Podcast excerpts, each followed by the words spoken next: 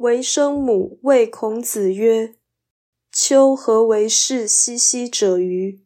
吾乃为佞乎？”孔子曰：“非敢为佞也，即故也。”为生母对孔子说：“你为何这么忙碌呢？难道是四处去谄媚人吗？”孔子说：“我怎敢谄媚呢？”是毛病过于顽固了啊！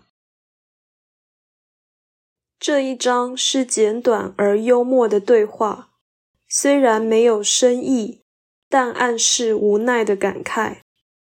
所谓“疾故也”，可能表示他们的毛病太多，也可能表示自己的毛病太大。不论何者，都是世间缺陷严重的暗示。也就是说，不论是世人不可教，或者是圣人曲高和寡，人间的改善实在希望渺茫。只是一般人可以固执他的恶，孔子只能好言相劝，而好像是有求于人。